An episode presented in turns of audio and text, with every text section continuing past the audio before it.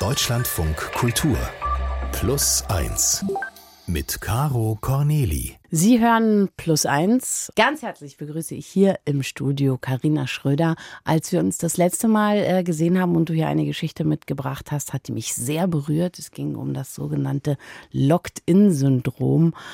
Ähm, was hast du uns heute für eine berührende Geschichte mitgebracht? Ich muss erst mal sagen, ich finde es voll schön, dass du dich an mich erinnerst. Das ist ja schon ein Stückchen her und es war meine allererste Geschichte. Deswegen schön, wieder hier zu sein. ähm, damals haben wir auch schon drüber gesprochen. Ich bin Wissenschaftsjournalistin und habe mich mit dem Thema Alkoholsucht beschäftigt und der Behandlung. Und dabei ist mir was aufgefallen. Und zwar habe ich mit einem Arzt gesprochen, der mir vertraulich ähm, gesagt hat, es gibt PsychotherapeutInnen und auch Ärztinnen, die halt Alkoholsucht nicht behandeln. Und zwar, weil sie das nicht unbedingt als Erkrankung ansehen. Und dann dachte ich, wir haben das Jahr 2022. Mhm. Wie kann das sein? Und das liegt natürlich auch so ein bisschen dran, dass Alkohol in unserer Gesellschaft immer noch sehr verankert ist und die Stigmatisierung, dass es ein Problem sein könnte, dass jemand vielleicht krank ist, dass jemand süchtig ist, das herrscht natürlich immer noch vor. Deswegen wird da auch nicht gern drüber gesprochen. Also habe ich mir das Ziel gesetzt, wir finden jemanden, der darüber sprechen will. Und das ist eben die Elisabeth Stege. Es hat aber ein bisschen gedauert. Ich habe einige Absagen bekommen und dann habe ich mit ihr telefoniert und gleich festgestellt, die ist super offen, direkt aber sehr, sehr herzlich dabei. Ich mhm. habe gleich gespürt, wir verstehen uns gut und die erzählt sehr gern darüber. Also durfte ich sie besuchen in einer Ortschaft namens Großheide. Kannte ich vorher nicht. Irgendwo in Niedersachsen und Niedersachsen ist groß. Ja. Aber es ist im Grunde genauso, wie man es sich vorstellt. Weite Felder, rote Backsteinhäuser. Es ist sehr lauschig, sehr idyllisch, sehr ruhig sie holt mich eben vom Bahnhof ab und ja. Ähm, ja, sie fährt mit mir erstmal rum, ne? Zeigt, hier, das ist die Bank, wo wir gerne sitzen. Ja. Das ist äh, das Restaurant, wo wir ganz gerne essen. Das und ist unser Stein begraben. genau. Das ist das Steinhuder Meer. Ja. Ich habe mich erstmal gewundert und gedacht, okay, wollen wir nicht anfangen mit dem ja. Reden? Und sagt sie, nee, es ist mir ganz wichtig, das zu zeigen. Und ich so, warum? Und da meint sie, naja, wenn ich sie verstehen möchte, dann muss ich halt auch verstehen, wo sie herkommt.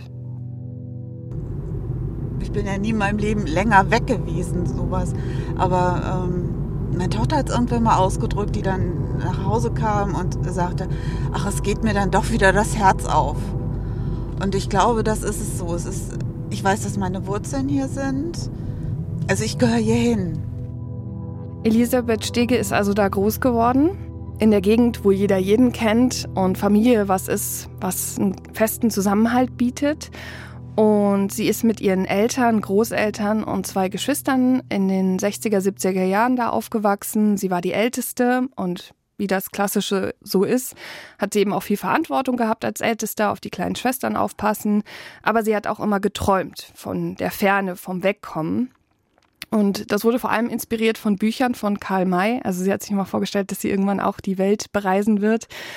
Und sie hat Bücher so sehr geliebt, dass sie auch dachte, vielleicht werde ich später Bibliothekarin, mhm. um näher bei den Büchern zu sein.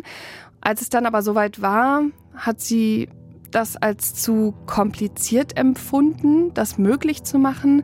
Und sie hätte ja auch in eine andere Stadt gehen müssen. Und irgendwie schien das alles so unerreichbar für sie. Also nimmt sie den einfacheren Weg und sie fängt in der Firma an, wo auch ihr Vater arbeitet. Die verkaufen so Baumaterialien und macht eine Ausbildung zur Industriekauffrau. Sie heiratet früh und wird Jungmutter. Ich glaube, wenn mich jemand gefragt hätte, hätte ich gesagt, nee, Kinder brauche ich, will ich gar nicht so. Und äh, es hätte auch keiner gedacht, dass ich als erstes hier überhaupt äh, so Kinder halt kriege. Ich habe meinen Mann kennengelernt mit 18, wir haben geheiratet, da war ich 21 als ich 22 war, haben wir angefangen zu bauen und ja, 24 sind wir eingezogen, 25 war das Kind da. So richtig klassisch und das war bestimmt nicht das, was ich mir so erträumt habe.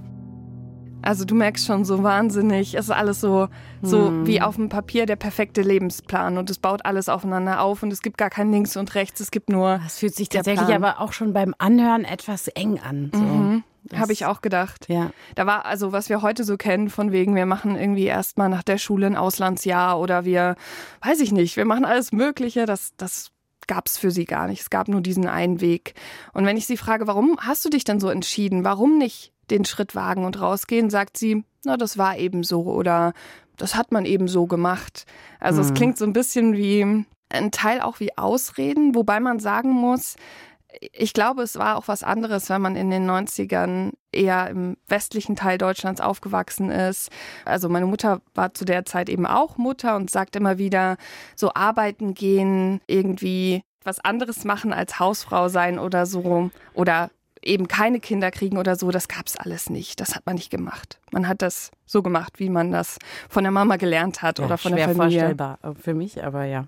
Ja, total sein. schwer vorstellbar. Ich finde es nur nicht ganz unwichtig, das so ein bisschen im Hinterkopf zu haben, wenn wir mhm. über Elisabeths Geschichte reden. Und ich hatte ja schon erzählt, oder beziehungsweise sie hat erzählt, dass sie ein Haus gebaut haben und natürlich ziehen da auch gleich die Schwiegereltern mit ein, weil um Familie kümmert man sich natürlich. Und dann kommt es immer mal wieder ich sag mal, zu Spannungen? Wir hatten ein kleines Stück Flur zusammen mit meiner Schwiegermutter. Das war aber wirklich nur ein kleines Stück und dann so. Und dann sagt sie mir, also das ist aber zu spät. Das muss man morgens machen. Na gut, um des lieben Friedens willen. Wie gesagt, bin ja auch so jemand, der Friede, Freude, Eierkuchen, bloß um Gottes Willen nicht. Habe ich dann den nächsten Morgen um sieben das gemacht. Und dann war es dann, wie kann man das so früh machen? Also ich konnte es dann eigentlich nicht recht machen. Also es mag wie so eine Kleinigkeit wirken, aber wenn man sich vorstellt, dass da jeden Tag so Kleinigkeiten aufeinander sich stapeln, dann entstehen da natürlich Konflikte. Wobei man sagen muss, so richtig Konflikte gab es eigentlich nicht, weil Elisabeth hat eigentlich immer gemacht, was die Schwiegermama gesagt hat und hat sich nie so aufgebärt, hat nie irgendwie dagegen gehalten, weil das macht man halt nicht.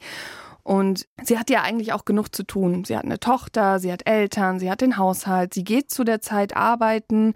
Also es ist alles viel, aber es funktioniert irgendwie auch ganz gut bis sie dann mit 29 nochmal schwanger wird. Und da ist sie komischerweise überzeugt, mit zwei Kindern kann man nicht arbeiten gehen. Naja, ich meine, auch wenn man zu Hause ist und die Kinder erzieht, trägt man ja seinen Teil dabei. Aber das habe ich nicht gesehen, dass es eben, wenn die Wohnung geputzt ist und das Essen auf dem Tisch ist und die Kinder was lernen, dass das genauso wichtig ist. Das ist nicht das, was man in unserer Gesellschaft als Wert, man ist dann Hausfrau. Und so habe ich mich nie gesehen und so möchte ich mich auch nicht sehen. Erstens kann ich das nicht gut, zweitens mag ich das auch nicht so unbedingt. Es ist einfach nicht, ich kann andere Sachen besser. Deswegen sage ich komischerweise, weil man versteht das gar nicht, wenn man sie so hört. Man denkt, naja, es scheint doch irgendwie möglich zu sein. Sie will ja auch arbeiten, sie mhm. möchte ja auch andere Sachen machen. Und vor allem das Schöne an Elisabeth ist, die erkennt halt in allem einen Wert. Also sie hat mir mal gesagt, wenn ich Briefe falte für irgendwen und das den ganzen Tag oder am Fließband stehe und Sachen zusammenstecken muss oder so, erkennt sie darin auch einen Wert, weil das hilft ja irgendwem. Mhm. Das heißt, für sie war eigentlich gar nie so richtig wichtig, welchen Job sie macht. Sie hat Schuhe verkauft, sie hat mal äh, das Lektorat für eine Motorradzeitschrift gemacht. sie hat in einem Autohaus als Sekretärin gearbeitet, auch zu der Zeit, als sie dann dann mit dem zweiten Kind schwanger ist. Also es ging irgendwie immer darum, was zu tun und eigenes Geld zu verdienen. Und ab dem Zeitpunkt, wo das nicht mehr möglich ist, ist sie frustriert. Also sie ist zwar glücklich darüber, dass sie Mutter sein kann, sie liebt ihre Kinder, aber sie spürt eben auch, was für eine große Verantwortung da auf ihr lastet und sie kann sich dem irgendwie nicht mehr entziehen. Also ich glaube, ich wurde immer unsicherer. Das war ja dann auch die Zeit, wo ich eben halt nicht zur Arbeit gegangen wo ich nicht rauskam. Ich war ja eigentlich in diesem in dieser Situation gefangen. Ich habe keinen Ausweg gesehen für mich, dass es in irgendeine Richtung gehen könnte. Sie wird also immer unglücklicher und sieht in dem Moment keine andere Möglichkeit, sich überhaupt noch selbst zu verwirklichen. Mhm. Also sie hat das Gefühl, man erwartet von ihr, ihr Hauptjob ist, und das sage ich jetzt wirklich aus ihrer Sicht, nur sich um die Kinder zu kümmern, eben die Hausfrau, die Mutter, die Kümmerin zu sein, diesen Anforderungen gerecht zu werden. Und weil sie damit nicht mehr so gut klarkommt, weil sie diesen Druck spürt, fängt sie an, hier und da mal ein Glas Wein zum Essen erstmal zu trinken. Da merkt sie, hm, das tut mir gut. Mhm. Und dann bleibt es eben nicht bei dem einen Glas zum Essen, sondern sie beschreibt, es gab so Situationen, da sitzt man abends noch gemütlich zusammen und merkt, die Flasche ist ja noch gar nicht leer. Dann war sie diejenige, die natürlich die Flasche leer macht. Mhm. Dann wurden aus zwei, drei Gläsern am Abend mehr dann fängt sie mittags mal an, was zu trinken. Auf alle Fälle ähm, Ruhe und Abschalten und ich glaube auch die Zeit, also meine Zeit, das war meine Zeit. Da war ich wirklich bei mir. Und eigentlich war das dann aber dafür notwendig, damit ich dann wieder für andere funktionieren konnte. Aber letztendlich war es wirklich, ich war bei meinem Freund. Ihr Freund ist dann in dem Fall Alkohol? Ja. Ja. Und hm. das hat sich so bei mir eingebrannt, dass sie ihn als Freund bezeichnet. Aber zu der Zeit war er das, ein Begleiter. Ähm, da gibt es so einen Song von Westernhagen. Johnny Walker, du bist mein bester Freund, heißt es da. Mhm, genau das. Ja. Und bei ihr geht es aber relativ schnell. Also das steigert sich immer mehr. Sie muss trinken, um mit der Situation klarzukommen. Und sie wird eine sogenannte Spiegeltrinkerin. Das bedeutet, sie muss ihren Pegel halten, den Tag über, damit sie eben keine Entzugserscheinungen bekommt. Also damit sie nicht zittern oder andere Reaktionen von ihrem Körper bekommt. Soweit ist sie dann schon. Und du kannst dir vorstellen, innerhalb von einem halben Jahr sind dann aus ein paar Gläsern Wein eben eine Flasche Wodka geworden. Wo der Anfang vom Ende war, war es wirklich so, dass ich gewartet habe, dass mein Mann morgen zur Arbeit gefahren ist, dass ich dann aufgestanden bin und mir dann aus meinen Verstecken Alkohol geholt habe. Also mein Mann ist um, ich weiß gar nicht mehr, fünf ist er, glaube ich, halb sechs zur Arbeit, sowas in dem Dreh dass ich um 7 Uhr so weit war. Wenn das erreicht war, habe ich also funktionieren können. Ich habe das Essen gekocht, ich habe mit den Kindern gespielt, war bei meiner Mutter drüben. Ja, ich habe den Tag dann strukturiert um die Kinder, sagen wir es mal so. Und jedes Mal, wenn ich merkte, dass mein Alkohollevel runterging, habe ich wieder was getrunken. Ja, wow. Das habe ich tatsächlich auch äh, so in dieser Klarheit, Deutlichkeit noch nie von jemandem gehört, dass das auch so schnell ging. Da stellt sich natürlich die Frage, Karina, kriegt das denn nicht irgendwer auch mal mit? Natürlich kann ich mich da nur auf ihre Erzählungen stützen, aber sie sagt, sie schafft das sehr gut zu verheimlichen, dass sie ein Problem hat. Von außen bekommen das viele Menschen nicht mit. Wobei man auch sagen muss, das ist mit einem unheimlich großen organisatorischen Aufwand verbunden, der mir so überhaupt nicht klar war. Natürlich gehört auch dazu, dass ich Alkohol besorgen musste, was auch hieß, dass ich nicht immer im gleichen Laden einkaufen konnte und so. Das ist ja auch hm. Genauso gut muss man auch entsorgen. Also das, ähm, ja, das war schon immer schwierig. Ja, dann auch viel zu Fuß und so, damit ich nicht unbedingt Auto fahren musste. Aber ich bin bestimmt oft genug gefahren, wo ich es hätte gar nicht mehr dürfen. Ja, also gehen wir mal von aus, dass wenn man eine halbe Flasche Wodka drin hat, man idealerweise sich nicht mehr in ein Auto setzt. Wa? Ja. Andererseits glaube ich schon, das, was sie sagt, dieses Funktionieren, also dass es Menschen gibt, die, wenn sie ein bestimmtes Level der Alkoholsucht erreicht haben, dass es manchmal fast schlimmer ist, wenn sie nicht trinken, weil da da sozusagen diese Entzugserscheinungen einiges schwieriger machen. Also ist das vielleicht so eine Art Medikamentierung, könnte man sagen, um für sie halt normal zu sein, um nicht. So hart es klingt, ja. Was sagt denn Ihr Umfeld dazu? Also das nahe Umfeld merkt schon, dass sie nicht mehr dieselbe ist. Also sie sagt auch, sie verliert so die Lebensfreude in diesen Routinen und ihr Mann und ihre Schwester, die merken auch, dass irgendwas nicht stimmt. Ich meine, es ist auch schwer nicht zu bemerken. Meist, wenn der Mann nach Hause kommt, ist Elisabeth halt schon vollkommen betrunken. Sie weiß auch, dass das nicht gut ist zu der Zeit. Das ist ihr irgendwie klar, aber dass sie alkoholsüchtig ist, komischerweise nicht. Also sie weiß nur, das Verhalten scheint nicht ganz der Norm zu entsprechen. Und sie sagt auch, der Mann macht sich große Sorgen um sie, bittet sie immer wieder aufzuhören. Und es gibt ein eigentlich, ich, ich bin so zwiegespalten, einen schönen und einen traurigen Grund, warum das nicht funktioniert. Denn sie sagt, sie war sich seiner so sicher und hat die Fürsorge, die er ihr entgegengebracht hat, immer gespürt. Sie war sich also sicher, dass er nicht geht, egal wie oft er das droht. Hm. Und dann kommt es aber einen Tag dazu, dass er nach Hause kommt und es wohl nicht mehr aushält und sagt, dass er sie verlässt, aber auch, dass er nicht alleine geht. Und das rüttelt sie halt auf. Als er sagte, ich nehme dir die Kinder, weil ich Angst um die Kinder habe, das war für mich der Punkt, wo ich gesagt habe, das geht nicht und ich, ich trinke nicht mehr. Also das ist so eine Situation, nicht ganz deutlich noch, obwohl es, ja, bis dahin weiß ich das genau, dass wir in der Küche gesessen haben. Ich gesagt ich trinke, ich lege mich jetzt ins Bett und morgen früh trinke ich auch nicht mehr. Ich will das jetzt durch. Ich weiß ja, man muss da durch und dann geht es auch wieder. Hm. Ich weiß nicht, ob du das merkst, aber ähm, wenn sie über diese Momente spricht, finde ich, ist sie sehr aufgeregt. Sie vergisst Satzteile, sie springt so in der Erzählung. Es ist auch sehr emotional, aber das rüttelt heute noch an ihr. Und was sie zu dem Zeitpunkt noch nicht weiß, ist, sie kann nicht einfach aufhören. Denn wie ich schon erklärt habe, sie ist Spiegeltrinkerin, sie muss ihren Pegel halten, weil der Körper auch sonst nicht funktioniert. Und das zeigt ihr, ihr Körper auch ganz, ganz deutlich, dass er das nicht möchte. Da habe ich dann auch einen Krampfanfall gekriegt im Bett und war dann eben halt, also wenn mein Mann nicht reingekommen wäre und sich noch, weil er sich eben um mich sorgt und weil er sich Gedanken gemacht hat, dann ist Krankenwagen gekommen, Krankenhaus. Also Sie kriegt eben einen Krampfanfall. Da kommt rechtzeitig gerade so noch der Krankenwagen. Sie kommt ins Krankenhaus. Aber die Situation ist wirklich lebensbedrohlich. Das Und zwar lebensbedrohlich, weil sie nicht getrunken hat. Weil sie nicht getrunken hat. Von heute auf morgen dachte, das geht einfach hm. jetzt aufhören. Sie ist dann fünf Tage im Krankenhaus, bekommt Medikamente, damit das mit dem körperlichen Entzug leichter wird. Also so Ersatzmedikamente. Was genau aber da im Krankenhaus passiert, das weiß sie gar nicht. Also sie ist gar nicht bei sich. Das sind immer nur so kurze, aufflackernde Bilder in ihrem Kopf. Mhm.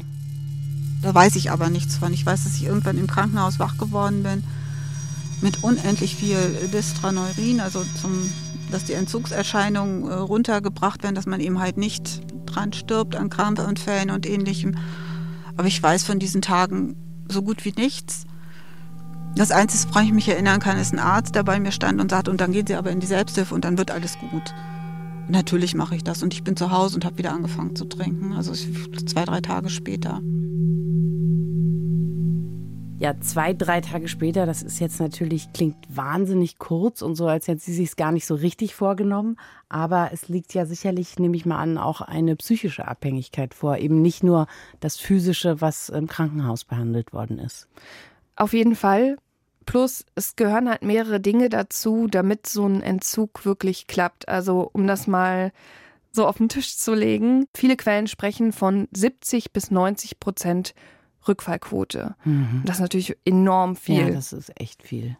Und das liegt auch daran, die Menschen brauchen eine sogenannte Abstinenzmotivation. Also das bedeutet, dass sie erstmal ihr Alkoholproblem nicht verleugnen und dass sie einen eigenen Antrieb für den Entzug brauchen.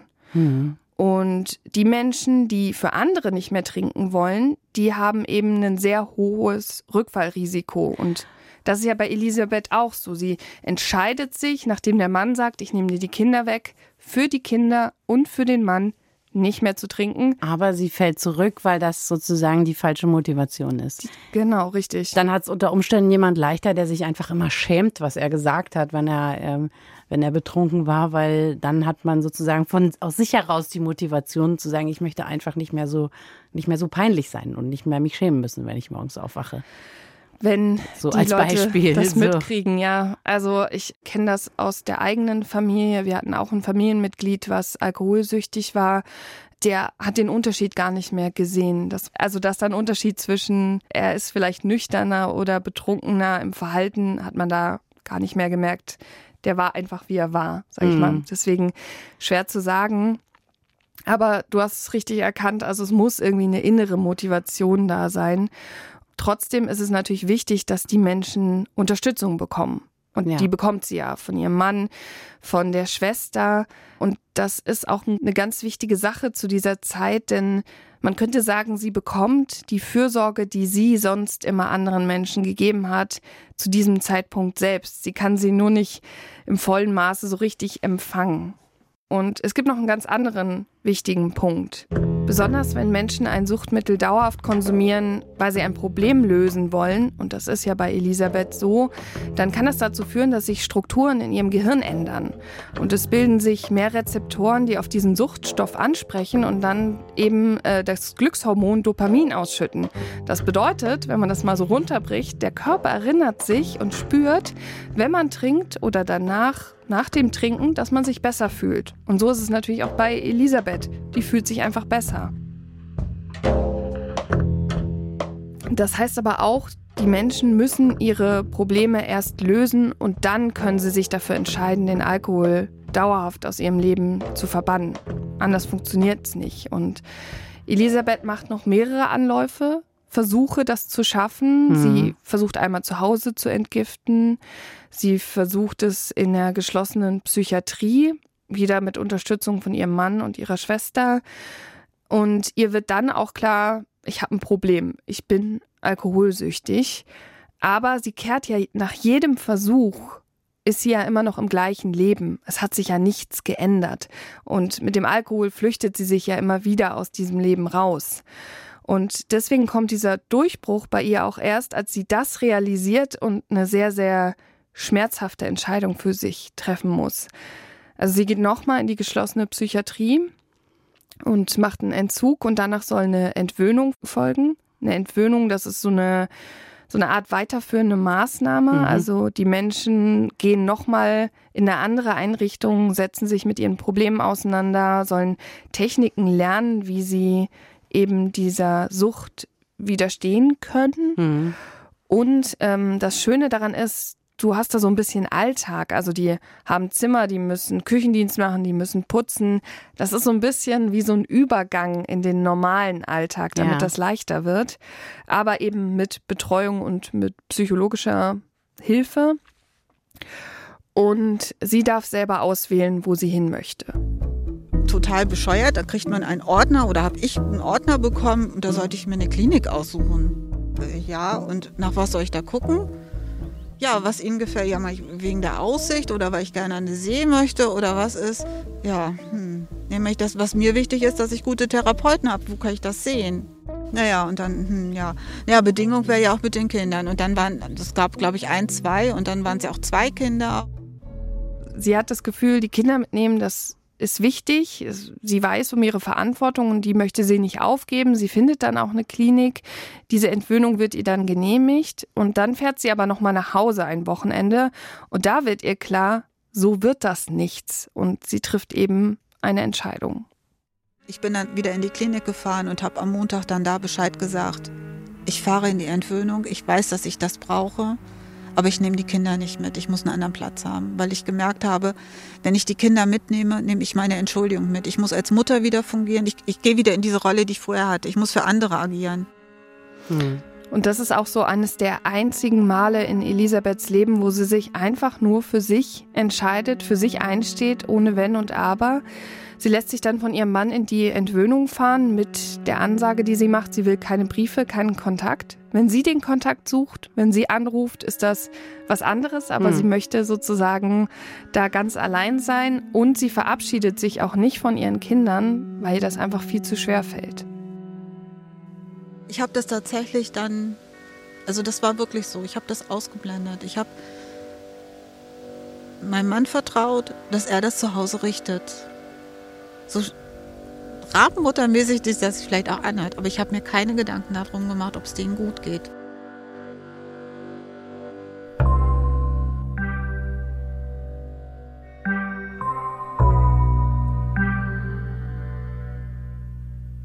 Sie ist also ohne ihre Kinder und ohne ihren Mann in der Entwöhnung und möchte auch keinen Kontakt haben. Tja, wie geht's ihr denn damit, Karina? Es war auf jeden Fall die richtige Entscheidung. Also das, was sie vorher geahnt hat, dass sie eben aus dieser Rolle der Hausfrau und Mutter raus muss, das war genau richtig. Das ist ihr in der Entwöhnung auch nochmal klar geworden. Und sie begreift, dass sie immer nur für andere gelebt hat, ihre eigenen Wünsche stets nach hinten angestellt hat und sie etwas in ihrem Leben braucht, was nur ihrs ist, wo sie sich total ausleben kann, wie zum Beispiel die Arbeit. Außerdem wird ihr klar, dass sie für sich selbst nicht mehr Alkohol trinken möchte und eben nicht für andere. Für mich ist ein Rückfall nicht dann, wenn, wenn was getrunken wird. Für mich ist der Rückfall dann da, wenn ich wieder anfange, mich so zu verhalten, wieder in solchen Mustern reinkomme. Und da komme ich dann nicht mehr raus. Und dann brauche ich als nächstes eben halt auch den Alkohol. Aber nicht, weil ich den Alkohol getrunken habe, muss ich weiter trinken, sondern ich muss weiter trinken, weil ich diese Situation nicht dementsprechend anders gelöst habe. Und diese Erkenntnis, die ist dann der finale Schritt dazu, dass sich bei Elisabeth im Leben wirklich was ändert. Sie begreift auch, wie sie verhindern kann, dass sie wieder trinkt, nämlich, so platt es klingt, sie muss auf sich selbst achten. Elisabeth ist insgesamt ein halbes Jahr von ihrer Familie weg und kommt, wie sie sagt, als neue Frau wieder. Sie hat sich quasi selbst erst richtig kennengelernt und herausgefunden, wer sie eigentlich ist. Und das sagt sich immer so leicht, ne? Also man hat ja. sich kennengelernt, ja, man weiß jetzt, was man braucht, ja, man ist jemand anders. Aber in Elisabeths Fall wird das tatsächlich sehr schnell deutlich, dass sich Sachen ändern. Nämlich kurz nach ihrer Rückkehr wird sie das dritte Mal schwanger. Mhm. Guck an. Sie freut sich und zehn Monate nach ihrer Rückkehr aus der Entwöhnung wird dann Inga geboren. Was ich mir mit zwei Kindern nie vorstellen konnte. Inga war sechs Monate alt. Da habe ich einen Job angenommen, habe angefangen, äh, eine Tagesmutter für Inga zu suchen. Also als sie dann ein Jahr war, hatte ich dann wirklich einen Job, wo es wirklich, wo ich dreimal die Woche zur Arbeit gegangen bin. Und das habe ich mir mit zwei Kindern ja überhaupt nicht, ich habe da an sowas überhaupt nicht denken können. Und dann ging das. Ich meine, das war dann halt so, ich habe 8 E-Mark verdient und 7 D-Mark hat die Tagesmutter gekriegt. Man muss das Kind aber vorher hinbringen und hinterher abholen. Also es hat uns gekostet, dass ich arbeiten ging. Und es hat mir so viel gegeben, dass es möglich war. Also sie lernt, sie kann eine tolle Mutter sein und kann arbeiten gehen. Und sie lernt auch, sie muss weiter an sich arbeiten. Sie geht zum Beispiel zur Selbsthilfe das war auch ganz, ganz wichtig zu der Zeit für sie und das ist es heute noch, weil sie sagt, das ist einer der Gründe, der sie heute noch daran hindert, Alkohol zu trinken. Denn bei den Freundeskreisen für Suchtkrankenhilfe findet sie eben nicht nur Gleichgesinnte, sondern sie fängt auch an, sich ehrenamtlich zu beteiligen. Also sie wird Gruppenleiterin, dann Schriftführerin im Bundesverband und dann eben noch stellvertretende Vorsitzende in Niedersachsen. Und auch beruflich hat sie sich weiterentwickelt. Sie arbeitet mittlerweile in einem Krankenhaus, in der mhm. Tele Telefonzentrale, also hat sozusagen auch immer noch mit dem Gesundheitswesen zu tun. Und nebenbei engagiert sie sich in der Partei, ist da eingetreten und im Stadtrat aktiv. Und sie sagt immer wieder, all das wäre nicht möglich gewesen, wäre sie nicht alkoholkrank gewesen. Also sie ist quasi, so hart es klingt, sie ist dankbar für die Sucht. Und deswegen ist sie auch wahnsinnig stolz dass sie das erreicht hat. Denn so, nur so konnte aus diesem, ja, das macht man halt so oder es ist nun mal so, wie es ist, eben auch so ein, ich entscheide mich für irgendwas werden. Das wäre sonst überhaupt nicht möglich gewesen. Ja, vielleicht ist an der Stelle noch mal eine Frage nach diesem fabelhaften Mann erlaubt, der da so lange an ihrer Seite stand, das alles mitgemacht hat. Ist der denn noch da und sind die immer noch zusammen? Weißt du das? Ja, ich durfte ihn auch kennenlernen. Also der ist ein bisschen zurückhaltender, also ein sehr herzlicher Mann, hat für uns was zu essen gemacht und spricht sehr liebevoll von seiner Familie, aber ist eher so der Mann, der ihr den Rücken stärkt und sie ist die, die, sag ich mal, sehr aufmerksamkeitswirksam nach draußen geht. Sie ist eben sehr offen mit ihrer Geschichte. In, mhm. dem, in der Stadt, wo sie wohnt, wissen das alle. Sie engagiert sich ja auch äh, in der Selbsthilfe sehr stark und naja, sie hilft anderen zu verstehen, dass diese Alkoholsucht eben eine Krankheit ist ja. und dass sie sich die nicht ausgesucht hat aber dass sie natürlich auch eine Verantwortung trotzdem dafür trägt, dass es so ist, wie es ist. Und dann ist mir eine Sache auch noch aufgefallen äh, beim Erzählen. Ich bin ja in der DDR eingeschult worden, aber dann nach dem Mauerfall wurde ich sozusagen in West-Berlin in die Schule geschickt.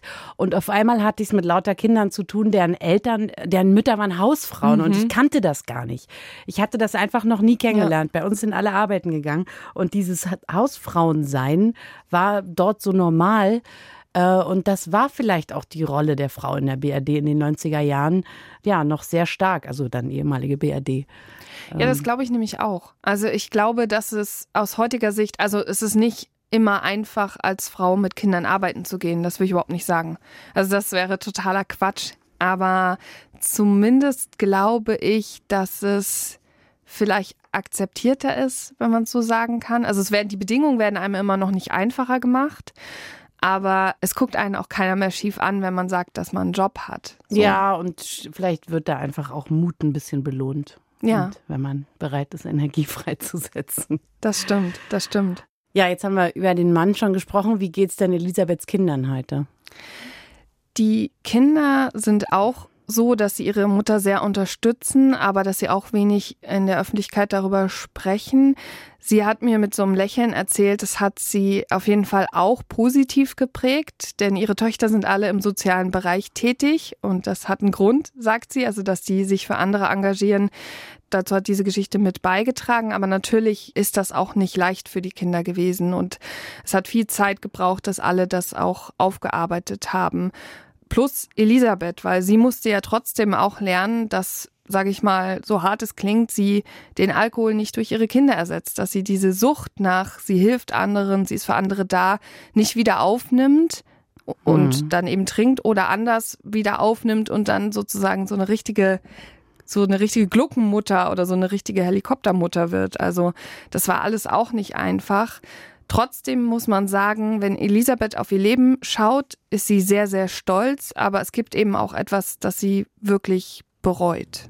Was ich gerne ändern würde, ist, dass ich meine Kinder da habe allein gelassen. Und ich meine nicht nur die Zeit, wo ich in der Entwöhnung und so lange weg von zu Hause war, sondern auch, wo ich getrunken habe. Also, dass die das miterleben mussten.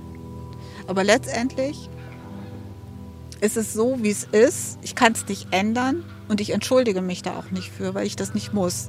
Das ist für mich ganz, also es ist für mich auch wichtig. Ich kann das bedauern und ich kann auch mit denen Mitleid dafür haben. Das finde ich auch, aber wie gesagt, das ist, ich würde sofort ändern. Aber sie haben nun mal leider mich als Mutter und das, das ist eben ein Teil meiner Geschichte. Starke Worte. Mir ist die ganze Zeit noch eine Sache im, im Sinn rumgegangen. Und zwar sitze ich, ich habe auch ein kleines Kind oft auf einem Spielplatz. Und auf diesem Spielplatz ist ein Holzhäuschen. Und auf dieses Holzhäuschen hat jemand die vier Worte Alkohol, Despair, Blood, Death drauf gesprüht. Wow. Also Alkohol, Verzweiflung, Blut und Tod. Und ich lese das manchmal und frage mich, ob das äh, sozusagen in der Reihenfolge so äh, stattfindet oder wie es gemeint ist. Und da musste ich jetzt gerade die ganze Zeit dran denken, dass das eigentlich so eine auf einen Kinderspielplatz gesprühte Warnung oder sowas sein könnte. Ja, Alkohol, Despair, Blood, Death. Da gucke ich ähm, immer drauf. Ansonsten ist der Spielplatz tipptopp, bis auf diese wirklich gruselige Botschaft. Ähm, ja, und ich tatsächlich sehe das manchmal an und denke, womöglich handelt es sich hier um eine Warnung von jemand anonym.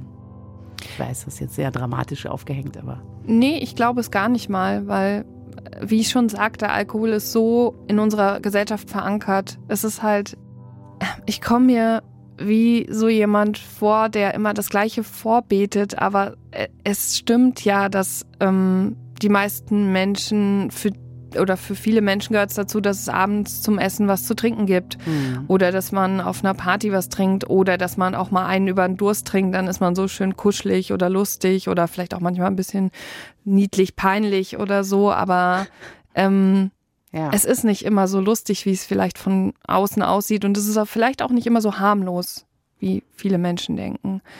Und ja, das glaube ich, merkt man auch an Elisabeths Geschichte. Das nehme ich jetzt sehr gerne mal als Schlusswort. Vielen Dank, Karina. Schön, dass du hier gewesen bist und diese ja, Geschichte von dieser starken und tapferen Frau uns mitgebracht hast. Vielen Dank. Ähm, und wenn Sie auch vielleicht in Ihrem Umfeld oder bei sich selber eine Geschichte haben, wo Sie sagen, die ist erzählenswert, die ist hochemotional, die müsste eigentlich mal weitererzählt werden, dann scheuen Sie sich nicht, uns eine E-Mail zu schreiben an plus1.deutschlandradio.de. Hier sind wir schon am Ende von dieser Folge unseres Plus 1 Podcasts. Wenn Sie aber noch mehr hören möchten, dann lege ich Ihnen die zweite Folge von unserem Podcast ans Herz. Lernen Sie Michael Kobs kennen, einen Mann mit vielen Talenten, Regisseur, Drehbuchautor, Gitarrist in einer Punkband, aber vor allem jemand, der sich treu bleibt und der sich nicht zwingen lässt, Geschichten zu erzählen, die nicht wahr sind. Ich denke, ich müsste es genauso machen, weil anders kann ich, glaube ich, gar nicht. Hm. Ähm, ich habe ja wirklich viel darüber nachgedacht, über das, ob ich jetzt so, so äh, Crime and Smile schreiben könnte und so ein Zeug. Hm. Aber ähm, ich fühle mich echt verlogen, wenn ich dann versuche, mir dann da was aus dem Finger zu saugen, was so diesem Schema entspricht. Und ähm, das, das ist völlig fern von mir.